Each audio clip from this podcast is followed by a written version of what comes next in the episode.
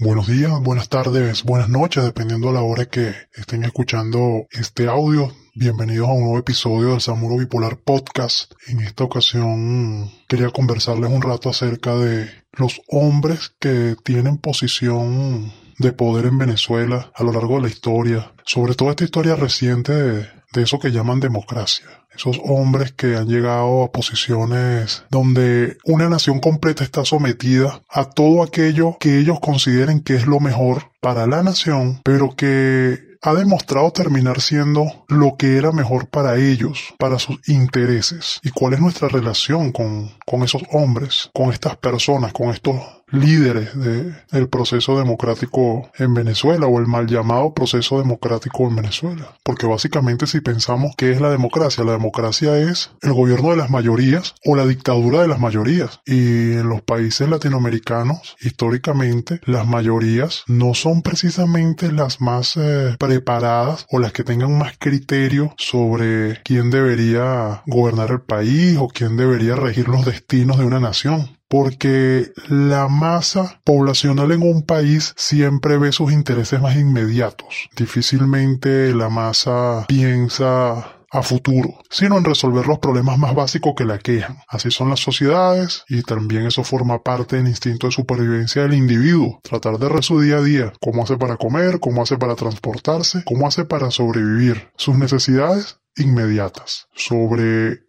estas necesidades es la que estos hombres en los procesos de campañas políticas gravitan todo su discurso en función de llegar a el poder. Para esto apelan a cualquier cantidad de herramientas, entre ellas y la más recurrida es la emocionalidad. Y cuando un político se enfrenta a un pueblo ávido de soluciones, de decisiones y de un cambio, pues se le hace más sencillo utilizar la carta de la emocionalidad para llegar a este público, para poder decirle muchos casos solo lo que quieren escuchar. Para la muestra puede ver usted cualquier eh, meeting político de los últimos 60 años y podrá notar que el hombre o mujer detrás del podio, en medio de su arenga política, recurre constantemente a la emocionalidad y para lo tanto gritan, gesticulan de forma exagerada, incorporan metáforas o analogías populares precisamente para acceder a la emocionalidad de esa masa cautiva que tienen allí. Esto es especialmente peligroso para las sociedades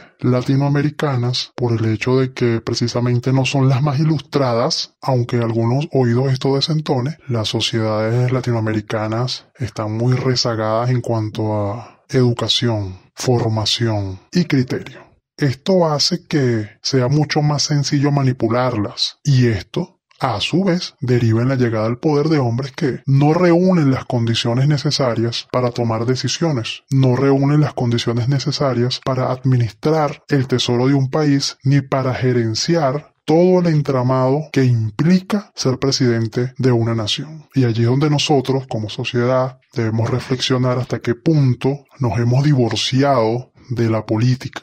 Y no de la política en su ejercicio pleno. No es que usted va a salir a hacer campaña, ni que usted tiene que estar hablando todo el tiempo de política, pero sí mínimamente debe estar enterado de quiénes son las personas a las que usted mediante su voto, por supuesto, haciendo la salvedad en sistemas donde el voto realmente elige, en sistemas donde ir a elecciones es garantía de democracia. Venezuela no es el caso. Nicaragua no es el caso. Cuba no es el caso. Ni Corea del Norte, ni China. Rusia tampoco. Bielorrusia.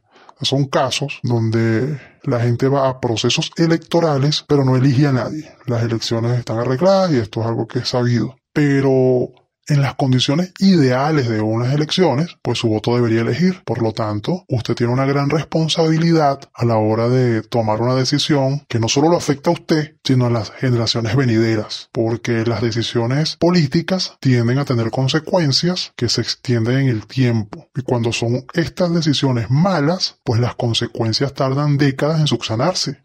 Entonces eso nos llama a la reflexión sobre nuestro papel en la política. Y este papel, como digo, no significa que usted tiene que estar metido haciendo arengas políticas ni, nada de esto, sino si tiene por lo menos que conocer quién es el concejal o quién es el diputado o el senador, en el caso de los países donde hay senadores, o quién es el representante, quién es el gobernador y por supuesto quién es el presidente o quiénes son las personas que aspiran a estos cargos. ¿Están realmente preparadas? ¿Tienen los conocimientos? ¿O simplemente son personas que se suben a una tarima y detrás de un podio lanzan una arenga con muchos gritos, mucha gesticulación, mucha emocionalidad y así es que acceden al poder? Estas son las cosas que nosotros debemos reflexionar porque Latinoamérica está pagando muy caro la ignorancia política está pagando muy caro, muy caro, y la paga en vidas humanas vidas que se pierden por malas gestiones políticas, por malas decisiones, decisiones que son tomadas por personas que no reúnen la mínima cualificación para desempeñar esos cargos. La administración pública no es un juego de niños, la administración pública no se trata de quién grita más, porque una simple decisión de estas personas puede cambiar muchas cosas en la sociedad. Venezuela en el 98 cometió el error de caer en la emocionalidad y la ansiedad. Si bien es cierto que el gobierno en ese entonces de Rafael Caldera no era para nada asertivo en sus políticas económicas, Tampoco es menos cierto que lo que vino después fue mucho peor y eso demostró que el voto castigo es un error garrafal de las sociedades. Y entonces surgió Chávez, que había sido liberado precisamente por el gobierno de Rafael Caldera y con un país ansioso por soluciones inmediatas cuando las soluciones en política no son inmediatas, tienden a llevar tiempo, esa desesperación y ese sentimiento de decepción ya arraigado en la sociedad por todas las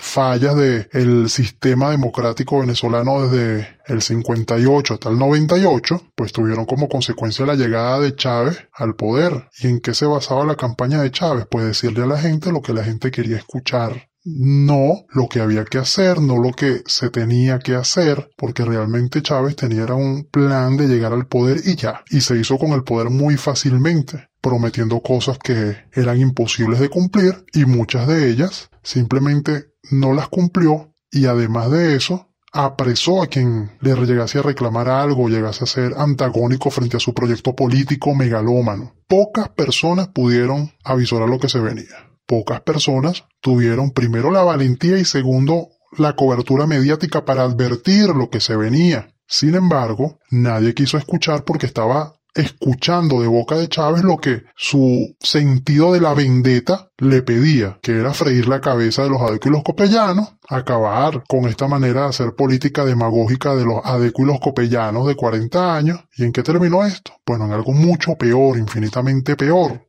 Las consecuencias 20 años después las estamos pagando con creces y de manera desmesurada. Es brutal lo que pasa en Venezuela, una nación petrolera fundadora de OPET, que al día de hoy tenga colas por gasolina, por combustible, es algo inaudito. Por poner un ejemplo, Podríamos hablar también del transporte público, podríamos hablar del sistema eléctrico. Venezuela le vendía electricidad a Colombia y a Brasil. Ahora los apagones son constantes, por lo menos en la región central del país, pero en lo que es la provincia, en el interior del país, hay zonas que pasan ocho días sin luz, zonas que tienen 12 años sin agua y no pasa nada. No pasa nada porque nosotros como sociedad siempre estamos esperando al siguiente Mesías, al siguiente hombre que desde una tarima nos va a prometer la solución, la panacea definitiva a nuestros problemas.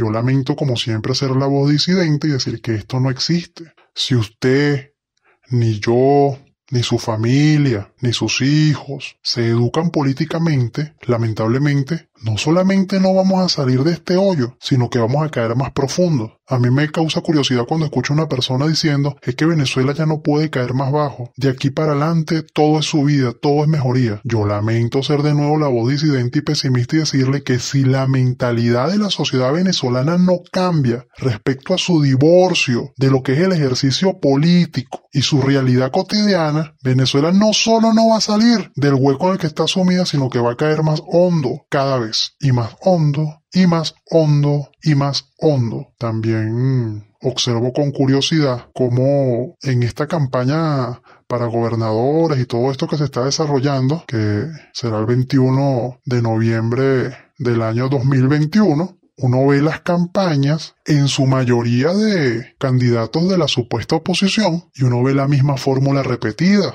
el candidato sube al barrio, un barrio que no visita nunca, no lo visita nunca, sino nada más se acuerda que existe el barrio cuando hay campaña. Si hay una persona de barrio que escuche esto, o usted conoce una persona de barrio, hágale llegar este audio para que escuche lo que le voy a decir. El político se acuerda de usted nada más cuando necesite que usted vaya y vote. El político se acuerda de usted nada más cuando necesita que usted haga bulto, que usted sea parte de la estadística, usted lo apoye, pero en condiciones normales usted no va a volver a ver al político. Esto aplica para ambos lados, tanto el lado de la dictadura como el lado de la supuesta oposición. A ellos solo le interesa ir al barrio cuando hay campaña. De resto carece totalmente de importancia si usted tiene problemas de transporte, de seguridad, de suministro de luz eléctrica, de suministro de agua potable, si la escuela de su comunidad se está cayendo, eso no importa, todo lo contrario, conviene que esté así y que se mantenga así, porque cuando se acabe este periodo, dentro de cuatro años, van a volver a subir al cerro necesitado de soluciones a ofrecer esas soluciones que nunca van a llegar. Porque si hay algo que hay que entender del político en Venezuela particularmente, que es donde yo vivo, ya que yo no me he ido del país ni planeo irme tampoco. Si hay algo que hay que entender aquí en Venezuela, es que el político necesita de la miseria social, la necesita, porque en un país donde todo el mundo progresa, en un país donde la brecha económica no es enorme, en un país donde las personas tienen educación y formación, el político no puede prometer ni engatusar en un país donde la gente conoce quién que le viene a caer a, a, a muela, a charla, a labia, a cotorra en su localidad, al charlatán que viene a prometerle en su localidad, cuando eso se conoce, usted no es manipulable por esa persona. De hecho, puede hasta confrontarlo respetuosamente, sin necesidad de caer en violencia, pero sí dejándolo en evidencia, que es muy importante, porque el político necesita que haya miseria, sobre todo los políticos que en Venezuela son todos de tendencia socialista. Todos son de tendencia socialista, todos son de tendencia socialista. Entonces todo necesita que haya el pobre, que haya el ignorante, porque si no, ¿a quién le van a prometer? Y eso es algo que el venezolano tiene que reflexionar y darse cuenta que simplemente es un peón en un juego de poder donde el ciudadano común no tiene ningún beneficio. De hecho, simplemente ve cómo diariamente su situación se va deteriorando, se va deteriorando y se va deteriorando. Y no hay nadie que cambie esa realidad ni que la detenga. No importa que se lo prometa, no importa que tanto le diga que no va a ser diferente, que él es el hombre, que él sí, él conoce su necesidad. Eso es falso. Entienda que el político necesita que la persona del barrio no salga del barrio. Necesita que los índices de criminalidad suban. Necesita que los hospitales estén en el piso. Necesita que la escuelita de su comunidad no sirva para nada. Y que en cuatro años, cuando termine el periodo y llegue el momento de la reelección al cargo, él pueda ir de nuevo a prometer que ahora sí la van a arreglar. Porque si no, ¿qué van a prometer? Si no hay gente hambrienta, ¿a quién le ofrecen comida? Si no hay personas con hambre, ¿a quién le ofrecen? Entonces, una de las maneras que el político recurre siempre es al discurso de que la administración pasada era un desastre, que ese es el discurso de los chavistas. Usted escucha hablar a Maduro cada vez que Maduro tiene una cadena y todos los años dice que este año sí va a ser la recuperación económica. Maduro culpa a todo el mundo, pero ellos tienen 20 años mandando. El gobierno anterior son ellos, y el gobierno anterior al anterior son ellos, y el anterior al anterior al anterior son ellos, en 20 años son ellos. ¿Y algo ha mejorado en Venezuela? No, todo ha empeorado sustancialmente y seguirá empeorando mientras ellos estén en el poder. Pero entonces uno escucha la campaña política, uno escucha a personas como el señor Capriles o escucha a personas como el señor Leopoldo López, ambos en franca batalla por el poder, y uno puede notar cómo ellos hablan de Maduro y solamente de Maduro. Pero es que el problema no es Maduro solamente, Maduro es solo la cara visible. El problema es la estructura chavista que ha podrido este país desde el copito hasta la raíz. Ese es el problema. El problema es que si usted va Alzheimer lo martillan, si usted va a, a, a a resolver un problema, tiene que pagarle a algún técnico para que le ponga el teléfono, o tiene que sobornar a algún policía en una alcabala cuando usted no está cometiendo ningún delito, pero él lo para y le pide todos los papeles, y si lo tiene todo en regla, busca la manera, usted tiene que verse obligado a sobornarlo para que lo dejen en paz porque las instituciones que deberían estar al servicio del ciudadano, muy lejos de eso, están enfocadas en complicarle la vida al ciudadano, en fregarle la vida al ciudadano, en hostigarle la vida al ciudadano. ¿Y quién nos defiende? Nadie, porque las personas que deberían estar llamadas a proteger a sus ciudadanos, las personas que los llevaron al poder, lo menos que hacen en eso. Cuando ellos llegan al poder, ya de una vez están pensando en la siguiente campaña. Ya de una vez están pensando cómo colocan al amigo, al primo, al hermano o al amante en un cargo, porque así funciona la política acá, pero la política acá funciona así por la falta de cultura política del ciudadano común. Y esto es muy impopular. A las sociedades no le gustan que le digan, mira, ustedes tienen la culpa de lo que le está pasando. Pero es que es cierto, cada país tiene el gobierno que se merece. Y Venezuela por mucho tiempo ha sido una sociedad divorciada del poder. No se le exige un alcalde que cumpla. No se le exige un gobernador medidas. Entonces el político, como los presidentes, creen que cuando llegan al poder, ellos no son empleados públicos, ellos son los capataces de la nación y resulta que todos nosotros somos los peones en, la hacienda, en el fondo que ellos administran o de la que ellos son dueños, cuando no es verdad, no es verdad. Ellos son funcionarios públicos con sueldos muy altos, pagados por todos nosotros y por cierto muy inmerecidos esos sueldos. Porque en un país decente, en una Venezuela decente, el sueldo de un presidente debería ser un sueldo mínimo y el sueldo de los diputados y todos los cargos de elección popular deberían ser sueldo mínimo. El tabulador de sueldo de una nación seria y decente debería empezar con los políticos en el estrato más bajo, para que el que se meta en carrera política realmente lo haga porque quiere servir a su país y no por las prebendas que de esos cargos derivan. Y eso debería ser ley. El presidente debería ganar sueldo mínimo. Eso tendría varios beneficios.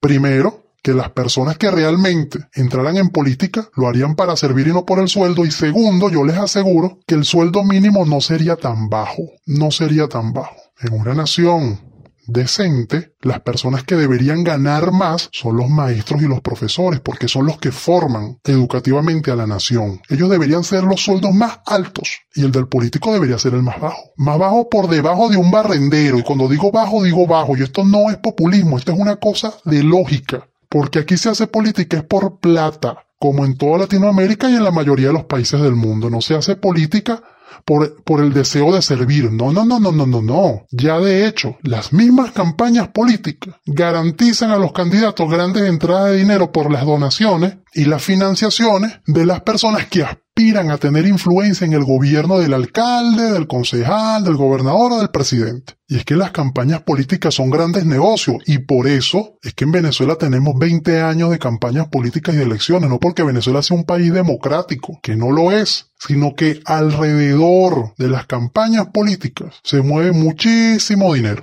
Y le voy a hacer rápidamente aquí un resumen papelitos que le entregan a usted los candidatos donde dice vota por fulanito perencejo, eso lo hacen en una imprenta. Eso cuesta dinero y esa persona cobra. Por supuesto, la imagen que va en ese papelito la hace un diseñador gráfico que también cobra. Las gorras de la campaña las importan, que alguien las trae y cobra por eso. Y el que las borda cobra. Las camisitas estampadas cuestan dinero. Los pendones que colocan en las calles y que nunca retiran, porque es otra cosa que debería ser ley, los políticos ganen o pierdan, deberían estar obligados por ley a retirar toda su electoral y debería así también estar prohibido estar rayando paredes y colocando propaganda política pintada en las paredes, porque esos son espacios comunes de los ciudadanos, áreas comunes de los ciudadanos. Yo no estoy obligado a ver la cara de ningún político en una parada de buses, no estoy obligado a eso. Entonces eso debería no existir, debería ser obligado que retiraran toda su campaña y debería estar prohibido pintar paredes, pero esos pendones cuestan dinero. Cada vez que hay una tarima, el que monta la tarima, el tramoyero, el que coloca la compañía de sonido para que ese político pueda hablar por altavoces, todo eso se paga, todo eso se paga en dólares, todo eso cuesta dinero. Los guardaespaldas de los políticos, que si son tan honestos y tan queridos por la nación, como ellos dicen, o como dice Maduro que no deberían tener guardaespaldas, porque cuando te quiere, te quiere la gente y tú no le debes nada a nadie, pues tú no deberías usar guardaespaldas, pero aquí se usan guardaespaldas. El guardaespaldas cobra. Aquí se compran camionetas y se mandan a blindar y el que las blinda cobra. Y ese dinero sale de la campaña, ese dinero sale de las arcas de la nación. Y eso está allí. Entonces, de las campañas, de los procesos electorales, come un montón de gente. Incluso cuando un candidato, obsérvelo, no me crea a mí, simplemente obsérvelo. Los candidatos cuando suben a los barrios, por supuesto nada más lo hacen en campaña, ellos van acompañados de un séquito y ese séquito cobra, que por lo general son muchachos en edad universitaria que se están ganando una plata ahí y les pagan porque así funciona. Es una estructura económica donde todos los que están involucrados en la campaña comen y el que más come, por supuesto, es el candidato, que es el que aspira a llegar a la posición de poder cuando luego él va a pasar su factura. Entonces su factura qué? Bueno, coloco a mi primo en la dirección de tal cosa, coloco, coloco al amante como secretaria de no sé qué y así. Y eso pasa también, por supuesto, en Miraflores. Entonces tenemos casos como el de Diosdado Cabello que tiene el hermano en el CNA, que sabroso. O tenemos casos como el de Arriaza, que era el nuero, el nuero de Chávez, hasta que la mujer decidió montarle cacho en la casona. Historia harto conocida y en la que no voy a entrar porque no caigo en temas de farándula. Pero eso es un hecho que pasó. O como los Chávez, que son los dueños de Varina, y entre ellos ahorita en campaña se andan matando y cayéndose a golpe, en plena campaña, en Varina, los Chávez. Porque eso es un feudo de los Chávez Varina. Ellos agarraron ese estado y se lo agarraron para ellos, se lo cogieron para ellos. Eso está allí. Entonces los políticos se cobran todo eso. Pero alrededor de los políticos y de las campañas políticas hay una cantidad enorme de dinero que se mueve. Eso es algo que usted puede observar. No me crea a mí, obsérvelo usted. Usted nada más va a ver un político en su barrio en campaña, no me crea a mí, dése cuenta, dése cuenta. Los políticos solamente hacen recorridos cuando ellos necesitan del voto, del resto la gente no existe. Cuando ellos llegan al cargo, se montan en su camioneta blindada y usted no le va a ver la cara más nunca, sino fugazmente fugazmente en algún programa de opinión de radio o televisión donde verlo o escucharlo, pero en el barrio no suben más. Asco, ¿para qué van a subir al barrio a mezclarse con la gentuza, con la plebe? ¿Ve? Ellos suben nada más en campaña, pero de resto usted no lo va a ver más. Claro, si que hubiera leyes que dijeran que un político va a cobrar sueldo mínimo, yo le aseguro que aquí no hubiera muchos políticos de esos que tenemos ahorita porque nadie va a hacer ese esfuerzo titánico para ganar sueldo mínimo, porque esto es un negocio. La política es un negocio y cuando no se entiende de otra manera, cambia la perspectiva, cambia. La declaración jurada de ingresos es algo que debería ser obligatorio y público de todos los políticos. Cada seis meses, todo cargo de elección popular debería presentar una declaración jurada de ingresos. Pero eso sí, sobre la base del sueldo mínimo. ¿Por qué Nicolás Maduro tiene que tener un sueldo elevado si ese tipo no gasta nada? Así como ninguno de los otros presidentes de la democracia gastaban nada. ¿Tienen comida? tienen seguridad, tienen vestimenta, todo eso está garantizado. ¿Y por qué quieren un sueldo? Encima de todo eso, ellos quieren un sueldo. ¿Para qué? Claro, hay populistas tipo Chávez que llegaron y lo primero que dijo fue, no, yo voy a donar mi sueldo a no sé dónde y se los dio a no sé quién. Claro, pero si el tipo se iba a robar todo lo que había y lo que no había y dejó a la hijita con cuatro mil millones de dólares, usted me dirá, ya él tenía su plan armado. Y entonces le regaló, le regaló el Estado Varina a la familia. Y se lo cogieron. Eso no lo estoy inventando yo, eso es un hecho que está allí. Y agarró a la enfermera y la nombró tesorera nacional. Una tipa enfermera la nombró tesorera nacional. Y empezó con sus testaferros. Por ejemplo, el Puerto Andrade, que le debía, porque como él le había sacado un ojo, entonces él tenía que darle un poco de plata por eso. Esos son los detalles, esas son las cosas que la gente no ve, pero que de cuando en cuando hay que recordárselo. Porque usted tiene políticos haciendo campaña en su barrio de ambas tendencias, de los rojos y de los azules, que ya tienen historia, que no es la primera vez que roban, que no viven en barrio y que no pasan hambre, no conocen lo que es la necesidad del barrio, porque tienen toda su vida chupando del erario nacional, chupando de las arcas, y nadie los detiene, y nadie les dice nada, y cuando viene una voz que dice esto, entonces es impopular o es antipolítico. Todo lo contrario, yo siento que el venezolano tiene que estar más cerca del ejercicio político, pero desde el punto de vista contralor, veedor de las gestiones políticas, y cuestionar al político, confrontarlo, sin violencia, pero para eso Usted tiene que estar preparado. Usted tiene que tener conocimiento de cuál es la historia de ese político, cuál es su background. Porque si, por ejemplo, usted va a contratar una niñera en su casa, usted tiene que saber qué experiencia tiene esa niñera. O usted va a contratar a un técnico en refrigeración, usted tiene que saber qué experiencia tiene esa persona, o usted va a llevar su carro a un mecánico, usted tiene que saber si ese taller mecánico es bueno.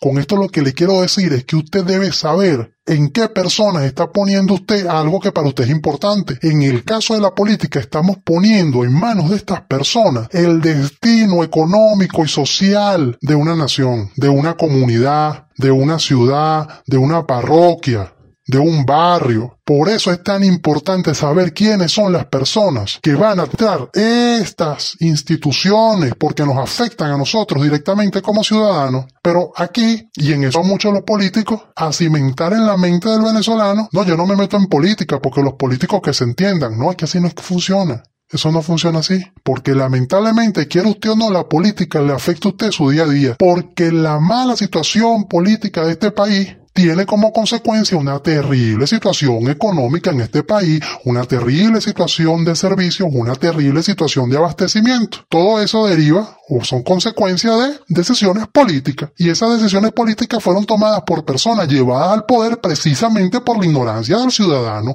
Pero esto no es popular que uno lo diga, porque la culpa siempre va a ser de otros. No, la ciudadanía tiene una gran responsabilidad en lo que está pasando ahorita. Esto no es popular, que alguien lo diga. Yo he visto estos días con el tema de Alexa Carvajal y todo eso, cómo hay canales de YouTube que suben cuatro o cinco videos hablando de lo mismo. Y sí, ya sabemos que Alexa es una rata testaferra que ha ayudado a saquear a la nación, ya sabemos que el pollo tiene información de que todos son unas ratas y sí, eso ya se sabía, que Chávez había regalado el dinero de la nación a los Kirchner, al indiecito de Bolivia, al otro en Nicaragua, que se ha bajado los pantalones con los cubanos y por supuesto Maduro siguió en lo mismo, eso ya lo sabemos, pero lo que ningún canal le dice a usted eh, señor, fórmese, señor, lea, señor, investigue quién es la persona a la que usted le va a delegar el poder de su futuro. Eso no se lo dice en ningún canal, ni lo he escuchado en ningún podcast. Aquí todo el mundo repite lo mismo.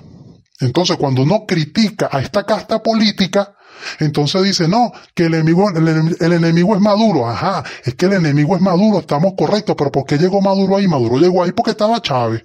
¿Y por qué llegó Chávez ahí? Por la ignorancia política. ¿Por qué llegó Chávez ahí? Bueno, porque nosotros pensamos como sociedad que con el voto castigo íbamos a resolver todos los problemas de la nación y lo que hicimos fue hacer un harikiri. Eso es lo que pasa y de eso nadie habla porque eso no es popular. Eso no trae visitas, eso no da seguidores, ¿verdad? Y eso no permite a los canales monetizarse. Lo que permite a los canales monetizarse es hablar de Alesa y hablar de lo obvio. Estoy de acuerdo que todos estos tipos tienen que pagar, estoy totalmente de acuerdo, todos tienen que ir presos, todos, todos, todos. Pero también estoy de acuerdo que para no seguir incurriendo en el futuro en los errores de antaño tenemos que también despertar como sociedad. Eso también es algo importante y no está mal. No está mal que usted, que yo sepan de política, eso no está mal. Lo contrario sí, porque entonces cuando llega un político al barrio, así como Colón llegó dándole a los indios espejitos, llegan los políticos a los barrios ofreciendo espejitos y la gente agarra los espejitos. Entonces, creo que es el momento de que como sociedad reflexionemos respecto a nuestro papel en la política nacional y cuáles son las consecuencias que de nuestra ignorancia política derivan. Y por eso es que hay personas